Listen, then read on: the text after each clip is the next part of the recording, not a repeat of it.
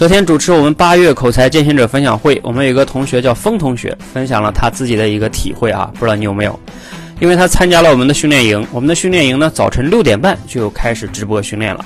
他第一次来训练的时候呢，就是早晨六点半，但是呢他非常的紧张，结果呢凌晨四点就醒了，就睡不着了，一直紧张忐忑。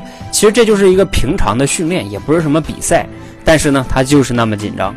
结果呢，这两个多小时一直没睡，一直忐忑到啊六点半去讲啊，他都不知道自己是怎么讲过去的。我不知道你有没有这样的体会？就稍微正式一点的讲话，你可能就非常的忐忑、紧张，睡不着觉。但但是呢，如果你有这样的体会啊，欢迎你来和和我们一起像他一样来训练。经过两个多月的训练呢，他现在不仅这样不紧张了，去户外的公众场合啊，面对很多人去讲，他都不紧张了。所以这个心理素质啊，恐惧是完全可以克服的。你千万不要以为这个是天生的，让我们一起加油。